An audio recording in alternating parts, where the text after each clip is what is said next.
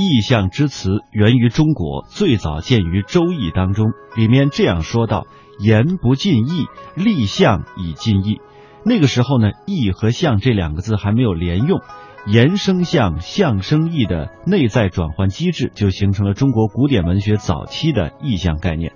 到了南北朝的时候呢，刘勰在《文心雕龙神思》当中提出了我国最早的意象的理论。他这样说：“独照之将，窥意象而运金。”意思是说呢，像一个有独到见解的工匠一样，根据想象中的样子来运用工具一样。这意象呢，就是经过这运思而构成的形象，强调的是在内心由内向外托物寓意。那接下来呢，我们就以月亮为例来说一说意象。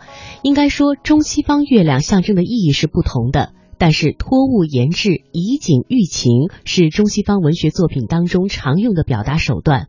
虽在神话造成的含义不同，文化背景造成的含义也不尽相同，但是每一种心情都能呈现一种意象。在某种情况下，月亮反映了人类的普世情感。内地著名的学者于丹呢，也对明月有自己独特的理解。用爱解读千年中国明月的魅力，来诠释中国圆月的深刻内涵。接下来，我们一起跟随著名的文化学者于丹，感受月亮的意象。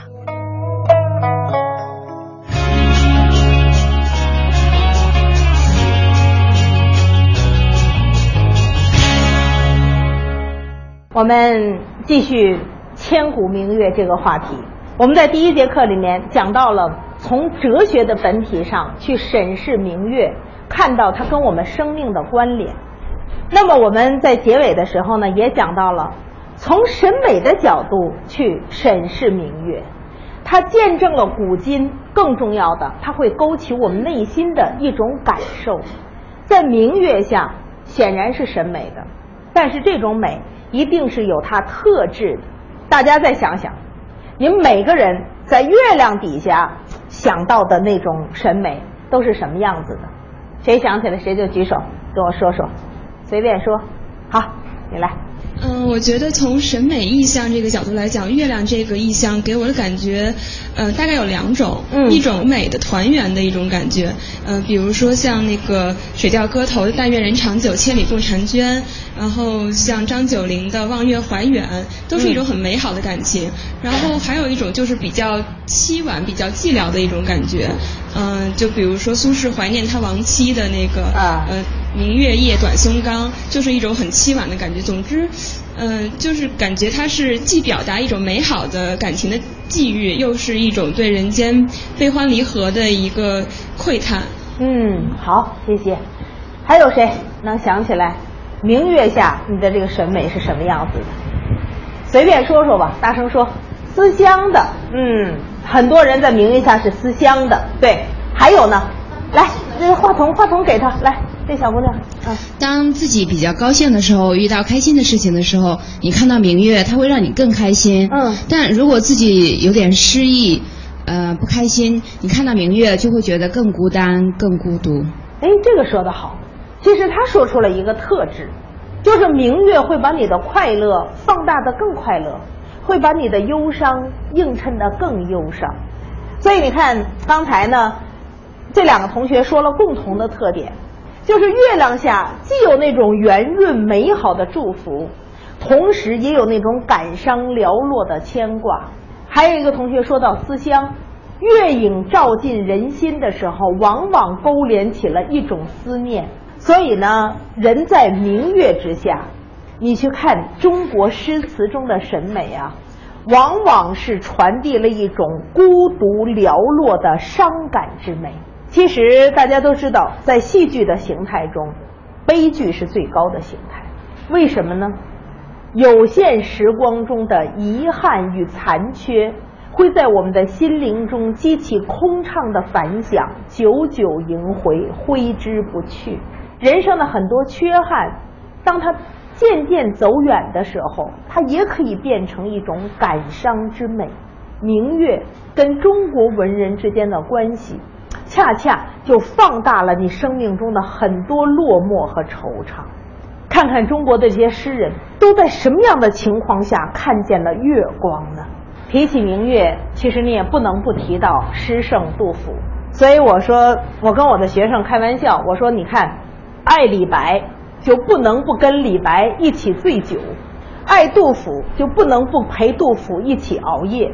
你们大家发现了吗？杜甫写的大量的诗都是片云天更远，永夜月同孤，内心惆怅徘徊，望着天边的孤月，前世今生涌上心来。所以杜甫看的月亮比我们看见的多。在我们酣睡的时候，他一个人独对清辉。杜甫的月光是江月光如水，高楼思杀人。天边常作客，老去一沾巾。杜甫一世的飘零啊，让他觉得万里悲秋常作客，百年抱病独登台，是吧？这都是大家熟悉的诗。杜甫一直在寻觅着他的故里，寻觅着托付。其实中国文人的寻找安顿呢，是在寻找着自然人格与社会人格的双重安顿。自然人格的安顿是故乡，社会人格的关安顿是世宦。他需要一个角色把他安顿下来，否则的话，他就始终都在漂泊。所以，杜甫是一个生命漂泊感特别强烈的人。你看，李白虽然也漂泊，但是李白处处皆可安顿。李白一喝酒，说：“但使主人能醉客，不问何处是他乡。”能喝酒的地方，他就安顿了。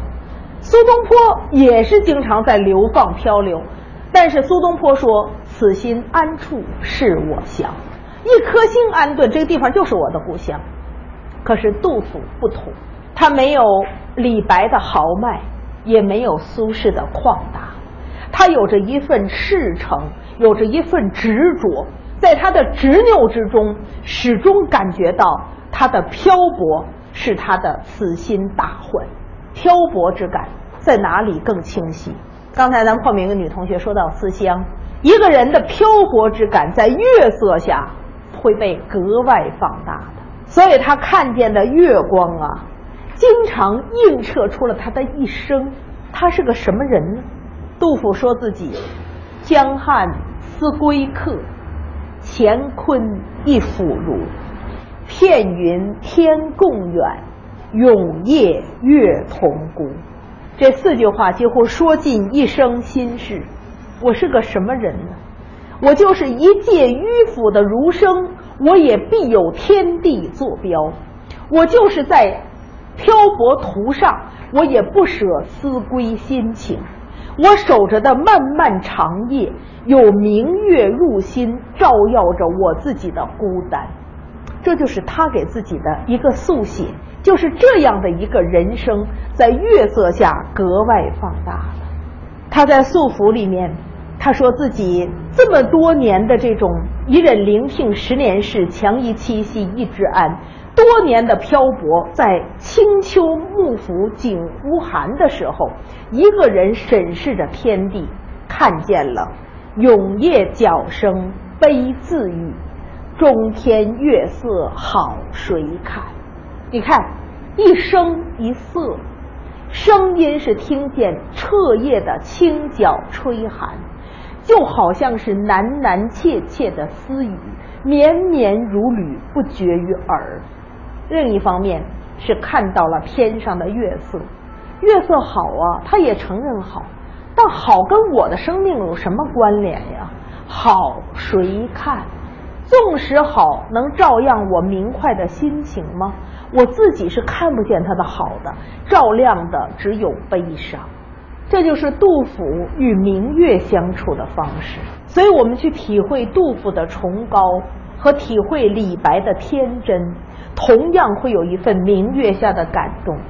我们说，一个诗仙，一个诗圣，包括诗佛王维，他们三个人都是爱明月的，但是每一个人心中有不同的月色。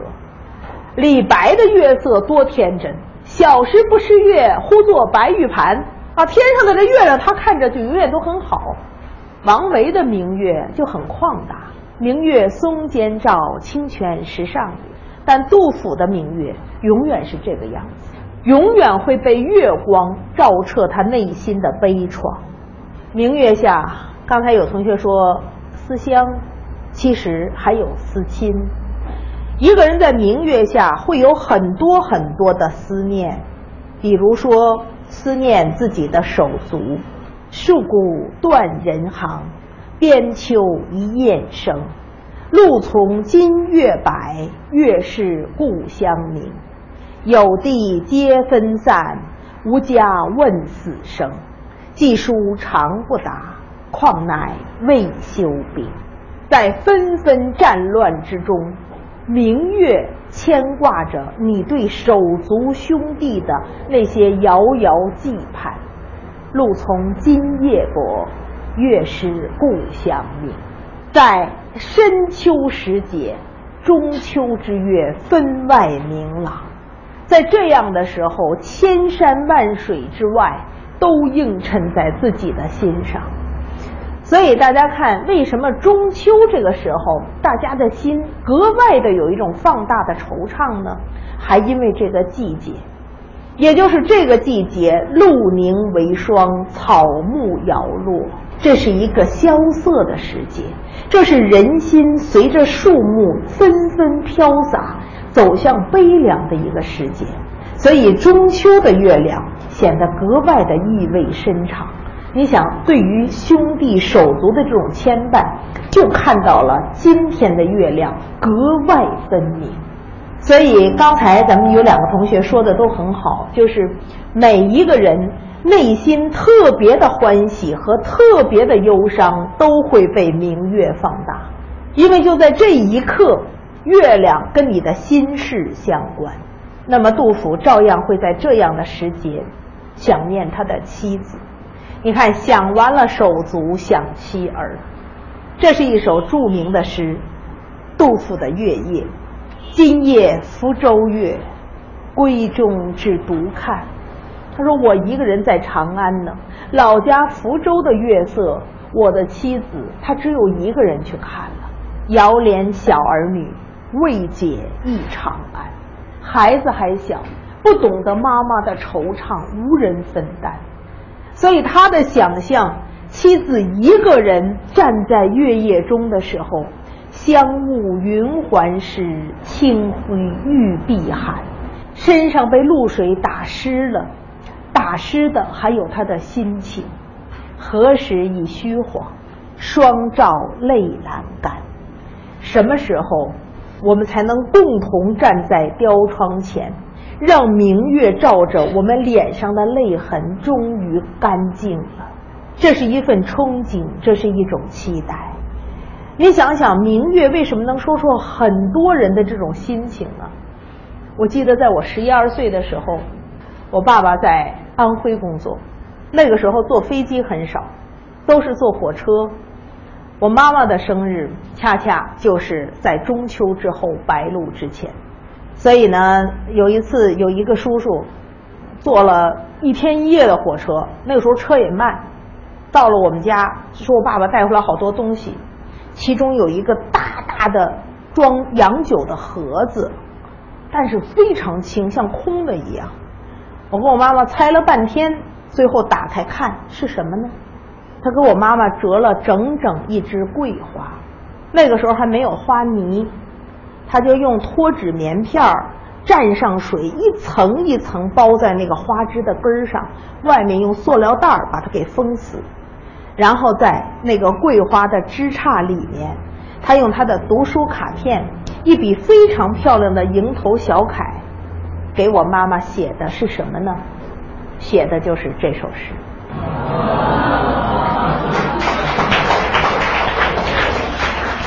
谢谢你们为我爸爸鼓掌，也为杜甫鼓掌。其实有些思念，人心永恒，所以。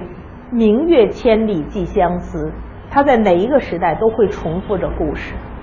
我印象非常深刻。其实我现在看见那些从花店订的花啊，上头别的生日祝福啊，我都想，我老爸比这些酷多了哈。啊，那都是在三十多年前呀，他自己折的桂花，托人那么老远那么久带回来，而且。我觉得现在那些生日卡片上写的祝福语都太直白了，真的不如这首诗好。这首诗恰恰写出了我们家当时的心情。那个时候，遥怜小儿女，未解忆长安。我真的是不怎么想我爸爸，上小学还挺高兴的。我妈妈一个人带着我在北京，她也不能经常去探亲。我爸爸那时候也不知道什么时候调回来，所以这首诗我越是长大的时候，越觉得写出了他那个时候的心情。所以月亮是永恒的，人心的思念牵绊是永恒的，这就是诗歌的力量。你看看杜甫的明月，在多年以后，他还会照进每一个人的心里。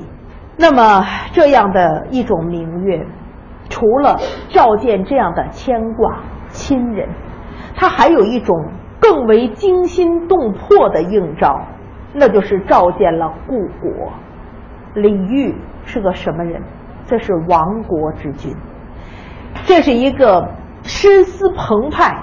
用王国维评价他粗服乱头、不掩天姿国色的这么一个本色的诗人，但是，他必定千里江山断送在他的手里。他那一江春水向东流的哀愁寄托在哪儿呢？自然，他也有很多不眠之夜。无言独上西楼，月如钩，寂寞梧桐深院锁清秋。这一切不需要朗月了，如钩新月都可以照彻悲伤。一个人无言独上西楼，看见残月如钩的时候，心如寂寥的清秋，满满都是悲切。那月明的时候更不堪了。小楼昨夜又东风，故国不堪回首月明中。一轮满月照见曾经河山，雕栏玉砌应犹在，只是朱颜改啊。那一切山河还在，但是江山易主了。所有的这种故国之思，在明月之下显得格外触目而惊心。我们想过吗？明月的审美，这种寥落不是一己的悲伤。有的时候是家国的疼痛，所以李煜写他内心世界那种细微的活动。深院静，小庭空，连续寒断续寒针断续风。无奈夜长人不寐，数声和月到帘拢。我们总是说动静，动静。我们能听到的、看到的是什么动静呢？就是这里又是有声有色。我们经常说一个人讲什么事情，形象叫什么？叫绘声绘色。你看，杜甫写了“永夜角声悲自语，中天月色好谁看”，李煜写了“断续寒针断续风”，听见一点一点的声音。是数声鹤月到帘拢，月色把这一切带来了，他才怦然入心。所以，就像咱们同学的体会一样，月色有时候喜人，有时候恼人。月色恼人的时候，你想躲它都躲不开，你想把它撵走都撵不走。所以，《春江花月夜》里面写的那个楼上的思妇啊，也有这样的心情。可怜楼上月徘徊，应照离人妆镜台。看见那个月亮照在妆镜台上，女为悦己者容。她身边没有人，就月亮照着妆镜台，这不是烦人吗？她就想，我放下窗帘，把月亮给挡上。结果玉户帘中卷不去，我就卷了以后，这个月光不走，还是透进来。那一赌气，你不走我走，抱起来洗衣服盆，我去洗衣服去了。就是这个寒针呐，在捣衣的时候，捣衣针上佛还来，月影又来了，我用手把它扫掉，但它又来了。你说这月色多恼人！月色如影随形，人心感伤悲切的时候，它偏偏要来捣乱。这就是苏东坡说：“不应有恨，何事长向别时圆。”人间别离不团圆，你非得月亮这么圆，这不是捣乱吗？所以你会知道，有时候月色恼人，放大的就是这种寥落、孤独、感伤之美。但是这份情境，你今天读起来，不美吗？这也是一种隽永的美。范仲淹说：“明月高楼休独倚，酒入愁肠，化作相思泪。”也就是说，酒这个东西啊，进不同人的心肺，它化的是不同的东西。进李白，那是酒入豪肠，所以他能笑成剑气，他能酿就月光。但是到了范仲淹这里，你看你们小时候读范仲淹的《岳阳楼记》，先天下之忧而忧，后天下之乐而乐，范公情怀何等浩荡。但是诗词中一见明月。也有此情不堪，所以你们去想想哈，中国的这个散文呢，很多是言志的，诗词是言情的，而在诗与词中，以词最深。所以词中一见明月，这个高楼也是上不得的。明月在楼头，一个人在楼上徘徊的时候，也是不敢独留的，因为这时候的酒就化入了相思泪。你们发现中国人有一个特点吗？就是登高这件事儿，登什么感受不一样。很多人登山，登的胸怀始开，眼界扩大。荡胸生层云，决眦入归鸟。会当凌绝顶，一览众山小。这是登山。李白登山。登高壮观天地间，大江茫茫去不还，黄云万里动风色，白坡九道流雪山。你就看中国人登山的时候，往往都很豪迈。但是另一种登高，就是登楼。即使李白这样的人也会说：“闽色入高楼，有人楼上愁。西北有高楼，上与夫人齐。”这是从古诗十九首里就传下来的诗。你听那个地方，不惜歌者苦，旦伤之音兮，那是一种苦苦的寻觅。所以，到了秦少游的时候，写雾失楼台，月迷津渡。我一直在想，中国人在高楼之上到底迷失了什么呢？